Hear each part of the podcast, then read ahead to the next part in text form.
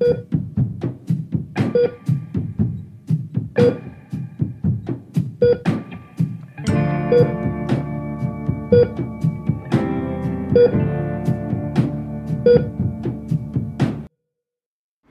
aí pessoal, beleza? Eu sou Jamine e você está ouvindo o Fio Guia. Aqui no Fio Guia você irá mergulhar no mundo da medicina e esse é o nosso primeiro episódio. Iremos conversar sobre as habilidades que todo médico deve ter e a faculdade não ensina. Hoje teremos a participação ultra especial do nosso querido Ricardo Zantieff, ele que é médico formado na Universidade Federal da Bahia, com formação complementar na Universidade de Miami cirurgião geral pelo Hospital das Clínicas da Faculdade de Medicina da Universidade de São Paulo, professor de medicina da editora Sonar e se descreve como um entusiasta do ensino e do empreendedorismo médico.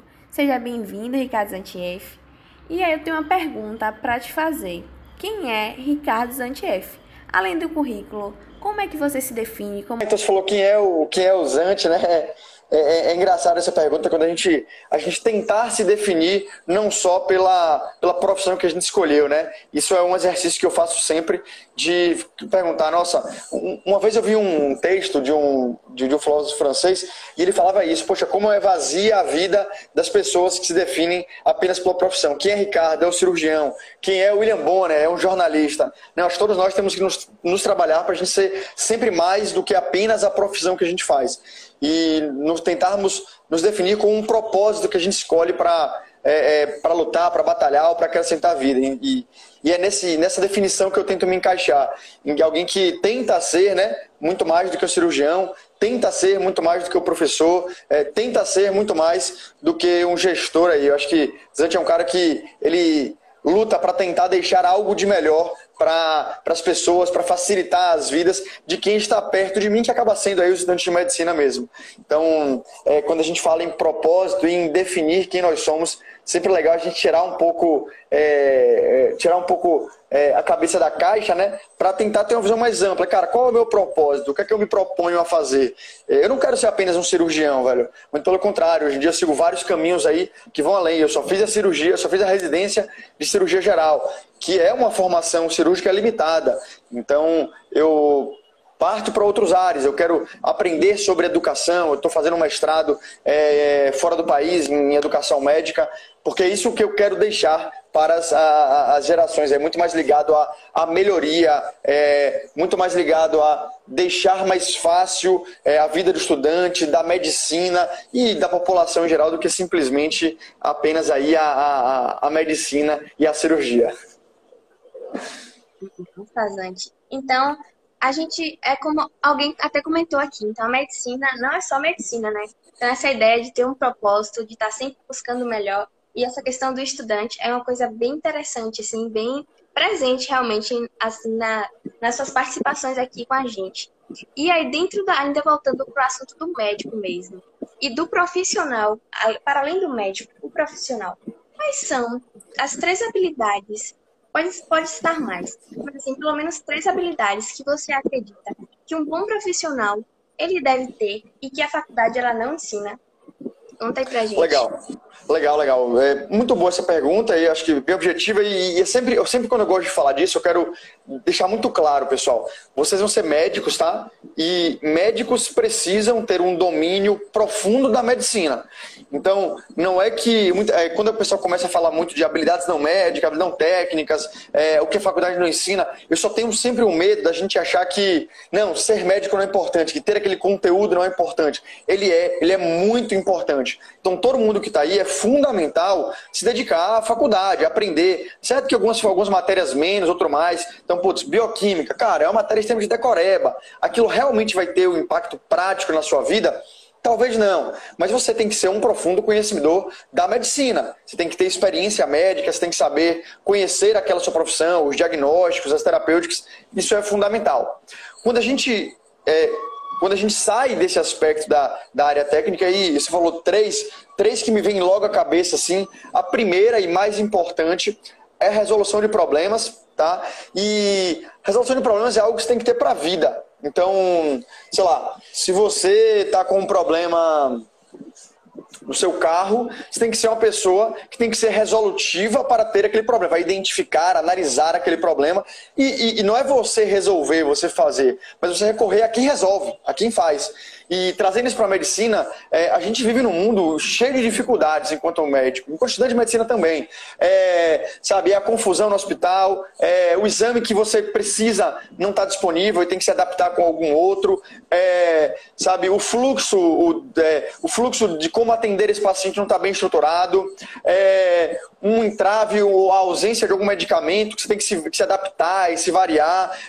enfim, são diversas as possibilidades que você, tá no, que vai encontrar no seu dia a dia dificuldades para exercer o seu trabalho. Então, é, sei lá, eu como cirurgião peço um exame e esse exame demora muito para chegar, isso é um problema. E eu tenho que saber resolver esse problema para garantir o melhor a esse paciente, para garantir o melhor da, do meu serviço, que é o que? O meu serviço é gerar saúde, levar um bom atendimento ao paciente. Então, esse, esse, essa ideia de resolução de problema é isso. É de você sempre que se identificar com um problema, não se acomodar, de ficar, ah, não, putz, é, radiologia aqui realmente é foda, muito muito complicado. E aí fica sentado na sua esperando. Não, cara, se está demorando, cara, pega o telefone, liga para o radiologista, vai lá em cima. Pô, deixa eu ver junto com você aqui qual é a ordem de prioridade dos pacientes. Fala para o técnico que está levando o paciente que esse é um paciente grave, que você precisa isso com uma certa urgência, uma certa eficiência maior. Entende?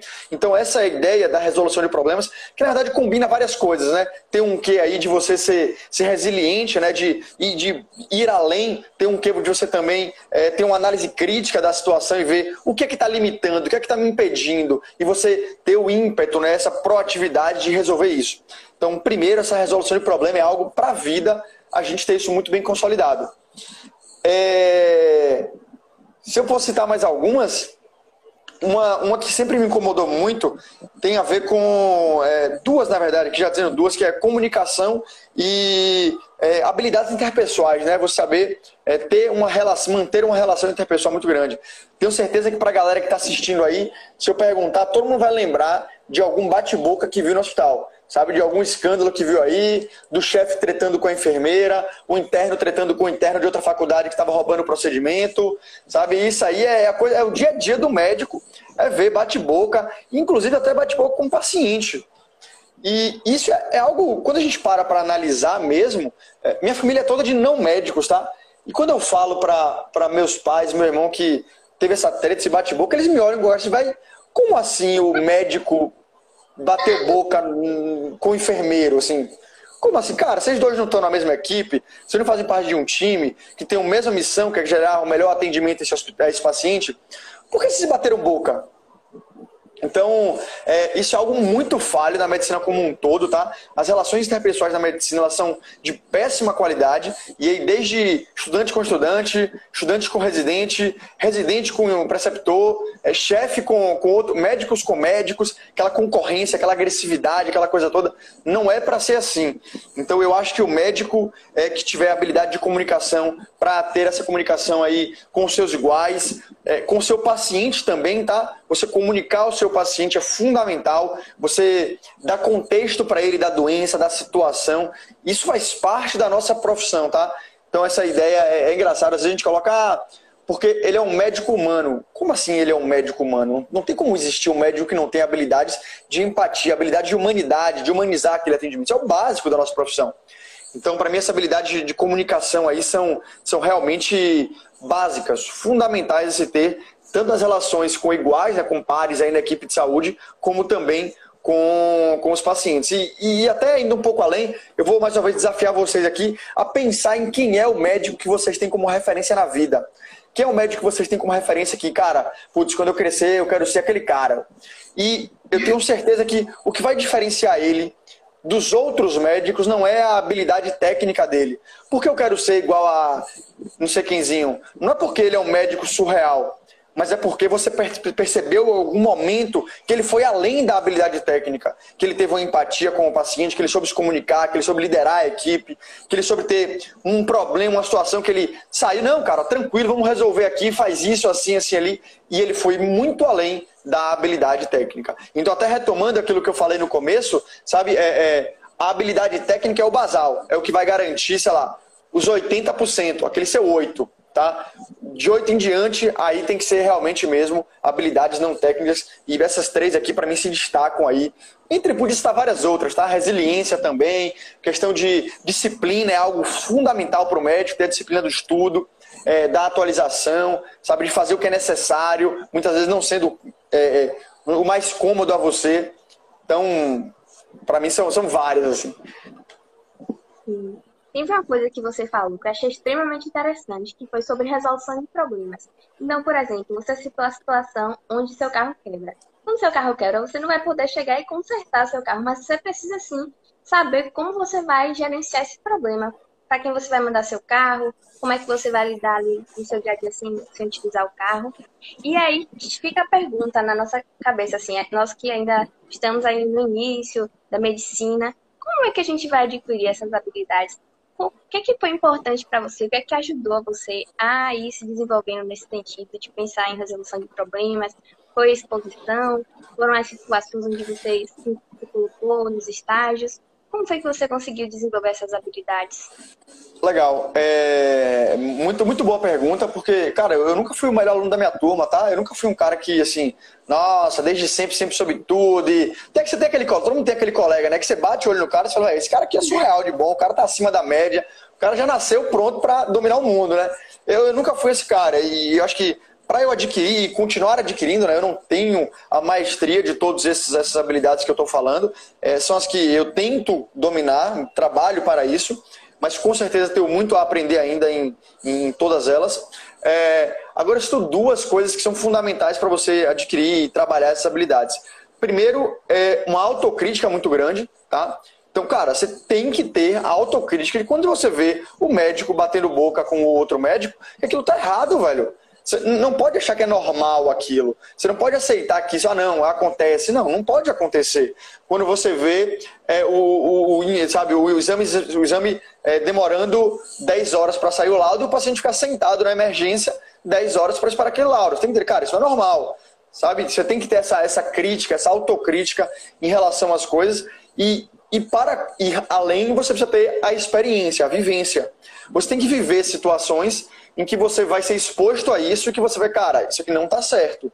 Então, é, é, eu sempre defendo muito a ideia de que a faculdade tem que ser interpretada como um grande laboratório, tá? Como um grande ambiente onde você vai é, se expor às mais diversas situações possíveis e que você vai viver a experiência da formação, seja ela profissional ou pessoal, muitas vezes extramuros. Então, cara, na faculdade é fundamental você fazer o maior número possível de estágios, de acompanhar colegas nos plantões, fazer ligas, grupo de pesquisa, para que para você vivenciar aquela situação, para você ver, cara, como é que vai ser. Porque quando você chegar a hora de você viver essa situação, você já vai ter visto alguém passando por isso e vai ter aí a sua análise crítica, a sua interpretação de como fazer, o que fazer.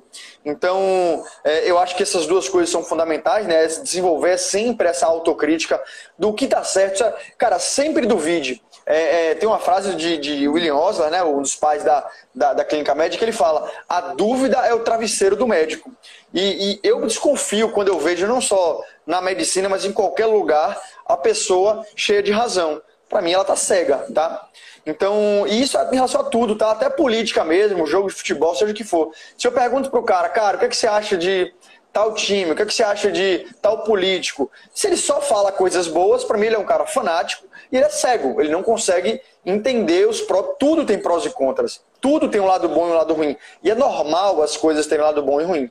Então, se eu, se eu pergunto, eu confio na opinião das pessoas quando eu chego para ele e falo, cara, o que, você acha desse tratamento? Olha, velho, ele é muito bom por isso, isso e isso, mas a desvantagem dele é essa, essa e essa. Pô, isso parece ser um cara que fez uma interpretação crítica dessa situação, entende? Então, muito bom aí a gente, a gente desenvolver essas habilidades de, de criticidade e também sempre se aproximar, né? De pessoas que tenham isso. As habilidades surgem porque são ensinadas, porque você viu alguém. Então, se aproxime de pessoas que você percebe que tem essas habilidades. tá? Então, sempre esteja junto ali de quem você acha que tem uma boa visão crítica, que tem uma boa análise, que, que é um cara que, que tem alguma habilidade que você admira ou que você quer quer criar para você no futuro, né? Aquela ideia de você é a mistura das cinco pessoas mais importantes que estão, as pessoas que mais estão ao seu lado, né? E isso é uma grande verdade. Então, se cerque de pessoas boas, competentes, tenha vivência, vá para a vida, observe tudo, analise tudo, tenha uma criticidade em relação às coisas. Isso eu acho que é uma fórmula infalível aí para, independente de qual era seu basal, tá? Se você já era aquele cara que estava predestinado a ser o mestre dos mestres ou não, ou uma pessoa normal como eu, tenho certeza que você vai conseguir aprender muita coisa assim, velho. Sim, e por trás disso tudo, por trás de correr atrás, por trás de acompanhar um profissional que a gente admira, por trás de tudo isso tem uma motivação, tem algo que nos move, assim.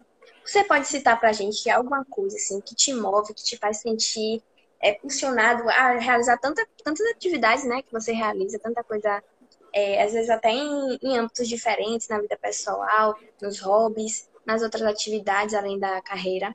O que é que te motiva? O que é que te mobiliza? Legal, legal, legal. É, essa questão de motivação é, é uma pergunta sempre é, bem, bem, complexa da gente responder, né? porque hoje em dia se fala muito né, que, cara, a motivação é aquele, aquele gás inicial, tá? A motivação te faz sonhar, a motivação te faz pensar longe, mas é, eu acho que a verdadeira habilidade tem que ser treinada é muito mais do que a motivação, é a disciplina, né? Isso a galera aí que, está batendo aí em performance e, e está batendo aí que fala de estoicismo, todo bate muito nessa tecla, né? que a motivação é muito legal, é muito bom você estar tá apaixonado por aquilo que está falando, mas se você não tiver a disciplina de fazer todo dia um pouco mais, de você fazer mesmo não querendo, de você fazer mesmo sem saco, você nunca vai ser aquela pessoa diferenciada. E eu acho que isso se aplica muito na medicina. Por exemplo, eu estava eu tava, eu tava de plantão, é, é, eu estava de plantão essa noite e e teve um paciente que chegou de madrugada para a gente operar. E, cara, você acha que eu quero operar um paciente duas da manhã? Honestamente, qual é a motivação de eu acordar uma hora para avaliar um paciente e é, indicar uma cirurgia e ir lá executar? Cara, desculpa, eu não faço isso porque, nossa, meu Deus, ele ama a profissão. Não, cara, e eu faço isso porque é o certo porque é o que tem que ser feito. Mesmo eu não estando confortável com isso, mesmo eu preferindo ter continuado dormindo na cama lá, sem problema nenhum. Então, é, é, legal a gente, a gente ter a motivação, é muito bom a gente brilhar, brilhar os olhos para aquilo que a gente faz. Tem que ter alguma, alguma forma de retribuição. Você, a disciplina é, é o como, né? Eu acho que a motivação é o porquê. Então, por que eu faço isso? O porquê eu faço tem que brilhar os olhos, tem que ter um motivo por que eu faço aquilo. E, e, eu sempre gosto de falar de peito aberto aqui, que o seu motivo pode ser qualquer um, velho. Você pode falar, não, cara, é porque eu me apaixono por ajudar os outros. Que ótimo se isso te faz bem. Você pode me falar, cara, porque eu quero ser rico e a medicina vai me dar grana. Cara, eu tô de boa se esse for o seu propósito, tá? Mas desde que você tenha a disciplina de fazer o que é certo, de fazer o que precisa. Se você vai levantar às duas da manhã e operar aquele paciente porque você ama aquilo ou porque você, sabe, sei lá, quer o dinheiro do plantão no final, eu tô de boa com isso. Mas você tem que ter um compromisso inabalável de fazer o que tem que ser feito. Então, eu acho que muito mais. É, é, é, é, às, vezes a gente vê muita gente romantizando um pouco a medicina. Eu não tenho muito essa visão romântica das coisas de falar, não, medicina por amor, sabe? Cara, não, não é medicina por amor, medicina é um trabalho. Por que eu faço medicina? O que é que me motiva na medicina? Várias coisas. Me motiva é, as habilidades e competências que eu desenvolvo aqui, é, o estudo que a medicina me, me, é, é, me obriga a estudar, eu gosto de estudar, então isso é uma coisa que me atrai na medicina. O tema a medicina sobre diagnóstico, tratamento me motiva nisso aqui, é, a remuneração me motiva nisso aqui, é, as possibilidades médicas me motivam, a, o trabalho manual da cirurgia me motiva. Então, hum, tem uma série de coisas que me motiva, mas o que me faz estar lá todo dia realmente é a disciplina. Então, por exemplo, eu vou correr hoje. Cara, eu, vou, eu provavelmente vou correr às nove da noite não é uma coisa, eu não sou, eu sei que tem gente que, que, que, é, é, que, é, que emana motivação, nossa, que incrível, vou correr nove da noite. Não, não acho que seria assim, eu vou correr porque tem que correr, porque se eu quiser correr a maratona que eu estou me planejando para correr no final do ano, eu tenho que ter uma rotina de treino, e que isso exige eu treinar mesmo quando eu não estou com tanta vontade assim, entende? Então, é, é não é querendo quebrar essa ideia da motivação. Eu acho que a motivação é o porquê. E ache o seu porquê. Mas a gente tem que ter muito, muito sentimento de disciplina para isso acontecer.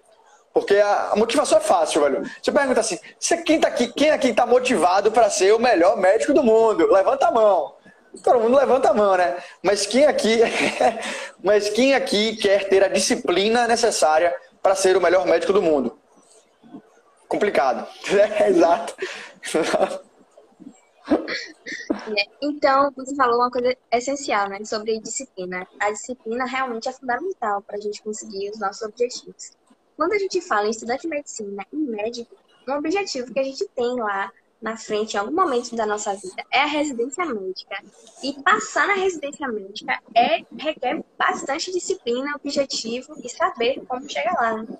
E aí fica a pergunta sobre residência médica. Você fez residência médica fora. Como foi essa, esse desafio de fazer residência médica fora? O processo de você realmente decidir, não, vou fazer lá em São Paulo minha residência. Como foi? Conta um pouco pra gente de como foi esse processo da escolha da residência. Legal, legal, legal. Residência médica, tá. É, cara, é, residência médica é uma, é, é uma jornada, né? É uma jornada que começa muito antes aí é, da, da preparação, né? muito antes de estar, de passar na prova. Então, desde o pessoal aí que no quinto ano começa a assinar-se na residência médica os nossos produtos bianuais aí, aproveitando fazer nossa propaganda, é, já começa a pensar, a estudar, a se planejar. E, é, e, isso vai também na escolha de onde fazer, qual especialidade. E a gente poderia fazer uma outra live aqui só, só para falar das dores envolvidas nessa jornada da estudante de medicina, da, da, da, residência médica, que é como se preparar. Ah, eu estudo desde o quarto, desde o quinto, vou fazer sanar porque é o melhor, vou fazer um outro pior, cada um pode ter a sua escolha, né? Mas é, a gente pode, pode falar de várias coisas. É, se perguntando especificamente aqui de ir para São Paulo ou não, de ir para um grande centro, né? Vamos tirar a palavra São Paulo, mas ir para um grande centro ou não. É, cara, é, é cada um tem a sua jornada. Eu estava eu tava dando uma aula sobre isso ontem até. É, eu gravei para uma faculdade parceira nossa é, uma aula de como escolher sua residência. E falei tanto em relação a é a escolha da especialidade, né? Quanto também de onde escolher. E, e, eu acho que eu vou replicar aqui os três passos que eu coloquei lá. O primeiro passo é, é, a gente tem que ter um sentimento muito forte dentro da gente de saber que existem mais escolhas certas do que erradas. Muitas vezes a gente corrói a nossa cabeça, velho. Você, sabe, fica aflito querendo saber qual a melhor escolha para fazer. Qual vai ser a especialidade que eu vou seguir? Meu Deus, que dúvida. É, em dúvida entre, sei lá, otorrino-oftalmo. Estou em dúvida entre cirurgia e, e clínica médica. Cara, é importante você saber que muito provavelmente você vai ser feliz e bem sucedido nas duas. E que se você está numa dúvida tão cruel e tão forte, gosta tanto das duas e que é, não sabe qual escolher, muito provavelmente a resposta é tanto faz, velho. Qualquer uma, velho. Vá na uma, na outra, vai ser feliz. É aquela ideia de que é, existem vários caminhos certos, tá? Se a gente for tentar metrificar a felicidade e o sucesso numa escala de 0 a 100, vamos supor que você vai escolher. É, vamos pensar em mundos, universos paralelos aqui, tá? Que nem a gente vê no cinema, aqueles multiversos. Vamos supor que no universo que você escolheu clínica médica, você teria uma felicidade de zero, de sucesso de 0 a 100, 95. No universo que você escolheu cirurgia, vai ser 98. No universo que você escolheu anestesia, 92. Cara, você está muito feliz e muito bem sucedido em todos eles. Será que de fato você precisa corroer a sua cabeça com essa dúvida? Todas essas escolhas são escolhas certas. E que, na verdade, a definição de sucesso e felicidade vai vir muito mais de você do que da escolha que você seguiu. Claro, tem escolhas que são mais arriscadas, que estatisticamente é mais difícil você ser bem sucedido, ser feliz. Vamos lá, vamos supor aqui. Uma coisa que até aconteceu comigo. Quando eu quando eu é, é, quando eu estava no terceiro ano, eu estava na dúvida de fazer medicina e história. Eu sou apaixonada por história. E meu pai parou e sentou para mim e falou, falou, Cado, se você ama história, se é isso que você quer para a vida, faça. É a sua escolha. Mas se você está na dúvida, entre outros não, se você pegar 100 historiadores e 100 médicos, é mais provável que os 100 médicos estejam é, é, é, é em um status social, status econômico, em um status de poder de vários aspectos que seja um pouco melhor. Por quê? Porque a medicina é uma profissão que consegue dar mais alcance em algumas áreas, não é em tudo. Putz, então beleza, então talvez essa seja uma escolha mais fácil. Beleza, então você tem esse. Ah, eu quero fazer, sei lá, eu quero fazer é, é, é, medicina de família e comunidade, mas você odeia posto de saúde. Provavelmente você vai ser infeliz, porque essa é a habilidade que está lá. Entende? Então, eu, mas o fato é, existem mais escolhas certas do que erradas. Esse é o primeiro passo na hora de fazer. Então, ah, contextualizando com a pergunta que você me fez. Ir para São Paulo ou não? Cara, depende, velho. Assim, se você for para São Paulo e for para USP, você vai ser um excelente, um excelente médico. Se você fizer cirurgia aqui em Salvador, fizer no Santo Antônio, que é também é um puta centro, super legal, top de linha, você vai sair tão bom quanto. Você não vai dever nada é a pessoa que fez em São Paulo. Então, o residente conta muito mais do que o lugar, tá? Depois aí vem o segundo passo, quando você tem. Isso aqui é mais um framework de analisar qualquer dúvida na sua vida, tá? É, framework de analisar não só coisas relacionadas à, à residência. Então, primeira coisa é, existem mais escolhas certas do que erradas. Segunda coisa que é importante a gente saber é que existem várias variáveis no jogo. E a solução é você conhecer profundamente essas variáveis ao ponto de conseguir é, colocar prós e contras em cada uma delas e até, é, e até colocar pesos diferentes nela. Então vamos lá, contextualizando. Ir para São Paulo, prós e contras. Quais são os prós que eu tive em ir para São Paulo é, fazer residência na USP? Olha, eu tive acesso a um centro de excelência, é um pró. Eu tive acesso a cirurgias, especialidades em um ambiente que eu jamais teria acesso em uns outros locais. Eu convivi com pessoas que são as melhores do país, extremamente acima da média. É, eu, é, eu rodei nas especialidades, eu vi muita coisa, eu voltei com um título que me abre portas, mesmo que não seja o mais adequado do mundo, é um fato que o diploma que você traz, aquele certificadozinho, aquilo abre portas. Beleza? Então, esses são os prós. Ah, quais são os, os prós de ficar em Salvador e não ter ido? Olha, eu teria conseguido trabalhar na residência, porque eu fui para São Paulo, não tinha nenhum contato, a carga horária lá era muito mais pesada. É, eu, é, então eu teria conseguido trabalhar lá. É, um outro pró de ter ficado em Salvador. Eu teria aprendido a operar mais, com certeza. Eu só fiz cirurgia geral na USP. Lá é um grande centro, os grandes centros, geralmente, os dois primeiros anos, você não bota tanto a mão na massa. Aqui eu teria aprendido, eu teria saído da residência com uma, é, um volume cirúrgico maior. Isso é um pró que teria aqui. Teria ficado junto com a minha família, seria um outro pró. E aí você tem que ponderar as coisas. Então, primeiro você identifica as variáveis e pondera. Ah, vamos lá. Cara, eu sou um cara solteiro, eu sou um cara é, é, que não tenho família, não tenho. Sou, tenho, tenho uma mobilidade muito fácil. Para mim, estar junto com a família não é algo que pese tanto. Cara, é muito de boa. Eu ver minha família de uma vez por mês pegando um voo. Mas não, o cara tem família, o cara é casado tem filho. Família tem um outro nível de prioridade na vida dele. É um outro peso que a variável família tem na vida dele. É, eu trabalhei um ano antes de ir para São Paulo, eu tinha um pé de meia dar plantão na, na residência não era uma prioridade para mim, porque eu tinha juntado uma grana antes. Para o cara que não, o cara que está apertado, velho, que não consegue, não juntou nada, ainda tem que pagar a parcela do FIES, família, sei lá o quê, dar plantão durante a residência é uma prioridade para esse cara. Então o peso, possibilidade de dar plantão é outro. Por isso que esse meu segunda etapa é conheça profundamente as variáveis, pare e analise da minha perspectiva, e aí vem a terceira etapa, tá? Terceira etapa é você colocar isso no papel. É você literalmente pegar uma folha, colocar ir para São Paulo, ir para a USP, não ir para a USP, tá? Fazer uma regra numa linha no meio e escrever os prós e contras de cada uma das variáveis. Na minha perspectiva, com a minha realidade, era muito mais vantajoso ir para São Paulo. Mas cada um tem a sua realidade, cada um tem as suas variáveis. Então, para mim, eu queria ir para um grande centro, eu queria aprender, eu queria vivenciar aquilo, eu queria estar nos melhores, sabe? Eu não ligava em não estar em Salvador, eu não, eu não precisava trabalhar, eu conseguia ficar esse tempo todo aí é, distante. É, eu queria, enfim, para mim, super sentido, mas mais uma vez, cada um tem as suas, tem as suas variáveis. Se você quiser saber como conhecer essas variáveis, aí, cara, é muito legal você ligar para a galera, fala com quem foi, liga para um cara que fez cirurgia aí, aqui, um cara que fez cirurgia em São Paulo, é, ou se você quer, sei lá, ficar no seu interior, onde for, aí faz a sua análise. Na minha, defendendo o meu ponto aqui, eu acho que super vale a pena, pelas coisas que eu já falei, é realmente é um ambiente diferenciado, é, o nível de complexidade dos pacientes, o nível de, de organização do sistema lá. É, cara, o, a USP, velho, são, são sete prédios, velho, entendeu? São sete prédios, tá? Não é, é surreal o tamanho do negócio. São, cada prédio tem umas 20, 30 salas cirúrgicas. Você vê de tudo acontecendo lá. Então, é, realmente as possibilidades, as, as, portas que se abrem lá são diferenciadas.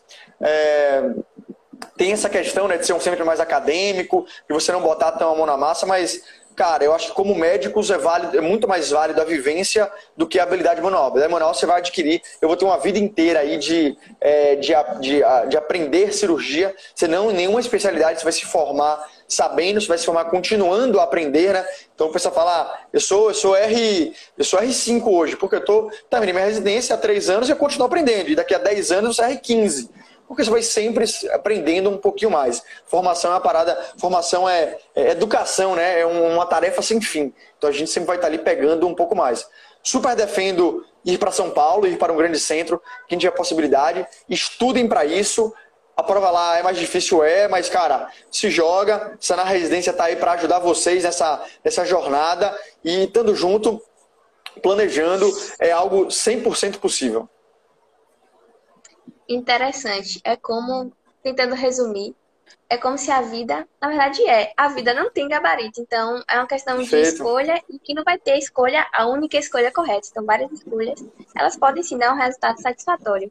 Perfeito. E aí, Zante, para finalizar nossa live, eu queria que você deixasse uma mensagem para, para as pessoas que estão assistindo, algo que você achou interessante, gostaria de compartilhar, um pensamento seu, algo que vier assim na sua cabeça, meio livre.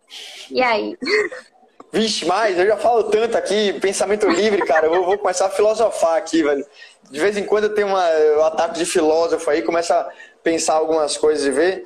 E, e, cara, eu acho que essa. É, acho que esses dois tópicos que a gente falou aqui, eu acho que eles balizam muito na jornada. E a, é, a Senar tem muito isso, tá? Eu me encontro muito na Senar, sou muito feliz na empresa que eu trabalho, porque eu acho que a Senar tem por propósito estar é, acompanhando o médico em toda a sua jornada, tá? A gente quer ser o melhor amigo, a gente quer ser o ajudante, aquela pessoa que vai ajudar é, o médico, o estudante e o profissional se desenvolver ao máximo, alcançar a sua melhor versão, para usar o, o linguajar coach aí que está na moda. E é, e essas duas coisas que a gente falou aqui, tanto de é, desenvolver habilidades e residência, casa muito com as duas fases mais importantes que a gente vai ter no estudante de medicina. Na fase inicial, quando ele está na faculdade, começando, o ciclo básico, ciclo clínico, em que a preocupação dele é muito mais, sabe, a formação dele, em que a preocupação dele é, é como ele adquirir essas habilidades e competências, e a gente vai estar trabalhando aí com ele é, é, a questão de habilidades não técnicas, né? A gente tem cursos disso lá no Sanarflix, de mentoria e tudo mais. Então, para vocês que estão na faculdade o que eu posso dizer, se eu fosse dar um conselho, é, cara, invista em se desenvolver. Vá todo dia para a faculdade, ou acorde todo dia, entenda a faculdade como um momento de crescimento. Não, não, se, não deixe a maré te levar, sabe? Acho que a gente tem que estar sempre pensando isso. Qual é a habilidade e competência que eu vou adquirir hoje? Qual é a habilidade e competência que eu quero adquirir esse semestre? Qual é a habilidade que eu adquiri? Ou qual foi a habilidade que eu tentei adquirir e não consegui? Essa ideia de estar sempre dando um passo mais. Então, é, para vocês, se planejem, velho. Deem, é, deem sempre, tenham sempre esse pensamento de fazer um pouco mais. Já começou esse semestre, cara, o que é que eu vou tentar aprender hoje? E, e, e é de boa se passar seis meses e você falar, ih, cara, não consegui aprender isso. Tá, vamos parar, Vamos analisar, vamos entender por que eu não aprendi, o que foi que deu errado. Eu estava mentalmente frustrado. Por que eu estava mentalmente frustrado? Será que é a minha vida que está ruim? Será que, sabe, é, eu preciso de, um, de uma ajuda aqui, eu preciso de um psicólogo para tentar trabalhar? Será que eu estou procrastinando e, e, eu não consigo saber por quê? Será que eu preciso de um psicólogo para ele me ajudar a trabalhar alguns problemas pessoais de motivação que eu estou tendo? E, e, é super válido isso, galera. Eu não, eu não prego aqui que vocês têm que ser o paladino da armadura prateada que, como eu disse, aquele cara que você olha sabe que ele vai ser o, o imperador do universo, velho. Não, você, você, você, você pode, você pode é, precisar de ajuda e não saber, mas tenha sempre a autocrítica de trabalhar, de tentar entender o porquê não está rolando, porquê não está acontecendo. E sempre falar, cara, eu, tenho, eu quero tá um, estar tá um pouco melhor do que eu estava ontem. Acho que esse é o, esse é o pensamento, tá? Que você tem que levar para a faculdade. É, cara, beleza, eu já adquiri essa, essa habilidade aqui, mas o que, é que eu posso pegar um pouco mais? E isso tem que ser algo muito forte durante toda a sua faculdade. E, e passando aqui para a nossa segunda etapa, em relação da jornada aí do, da prova de residência, essa ideia de você se planejar. É algo que a gente bate muito aqui na Sanar, não é à toa que a gente está é, colocando um curso para ser feito desde o quarto ano, em três anos de curso, porque a gente entende que tem que haver um planejamento.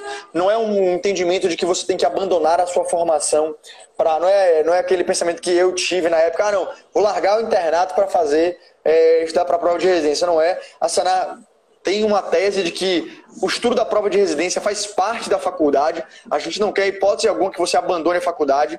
Muito pelo contrário, o que eu quero é te fazer um plano com você que você vai brilhar na faculdade e na prova de residência. E para isso exige planejamento. E planejamento é o que a gente falou aqui, velho. É você tentar ter decisões planejadas. É, cara, beleza. Qual é o caminho que eu vou seguir? Vou fazer residência ou pós-graduação? É, pós-graduação é posso ver, não falei aqui, a gente falando de residência, mas pós é uma coisa que tem seu lugar, tá? Deixo aberto aí quem quiser. Antigamente já joguei muito, hoje em dia sou muito mais aberto, até quando convivi com um programa de especialização surreal, que é o PEM, né, que é o Programa de Especialização em Terapia Intensiva, que é feito pela, pela AMIB, que tem aqui em Salvador, na nossa cidade, e eu vi os caras brilhando lá, um programa sério, e é especialização, não é residência. Então tem como você fazer o nome, o nome pós, né, o nome especialização está muito machucado, tem muito programa meio bizarro por aí, mas existem sim programas que são muito bons e a depender da sua realidade, das suas variáveis de interesse, é algo que, que vale a pena. Aqui na Sanara a gente tem algumas pós-graduações também, então, enfim, decida aí qual é o que, que é melhor para você, lembrando daquele pensamento que eu falo, é, cara, tem vários caminhos certos, conheça as suas variáveis, o que é que eu quero, o que é que eu quero, bote no papel. É, isso é coisa que meu pai falava muito e eu levo pra vida. Quando eu tô em dúvida em qualquer coisa, velho, eu boto no papel. Minha mesa aqui é uma mesa de vídeo que eu escrevo tudo. Eu, eu tenho aqui, eu tenho aqui é, é pilotos aqui que eu vou escrevendo. Eu escrevo literalmente tudo na minha mesa, que é toda arriscada. Quando eu tenho alguma dúvida, eu boto isso, isso ou isso. Pra gente conseguir ter uma é, uma visão um pouco melhor de entender o que eu quero e quais são os passos que eu tenho que desenvolver para chegar lá. Então acho que as mensagens eram, eram essas aí, velho. Se vocês saírem daqui sabendo que, é, que, que tenham ficado com esse ímpeto de ser um, cada dia um pouco mais e a certeza de que não existe caminho certo, eu vou sair daqui bem feliz já. Zante, a mensagem foi dada, foi passada com sucesso. A live foi muito legal, gostei bastante dos comentários que você trouxe aqui e acredito que as pessoas que acompanharam aqui a, aprenderam bastante também. A gente ouviu várias colocações assim, bem interessantes. E é muito interessante para a gente estar tá do lado de cá ainda na graduação, ter esse contato com uma pessoa que já está mais à frente, já fez a residência, já tem outras, outras perspectivas. Então, muito obrigada pela sua participação. Foi muito interessante suas falas aqui. E a Lamig agradece muito, muito, muito sua parceria.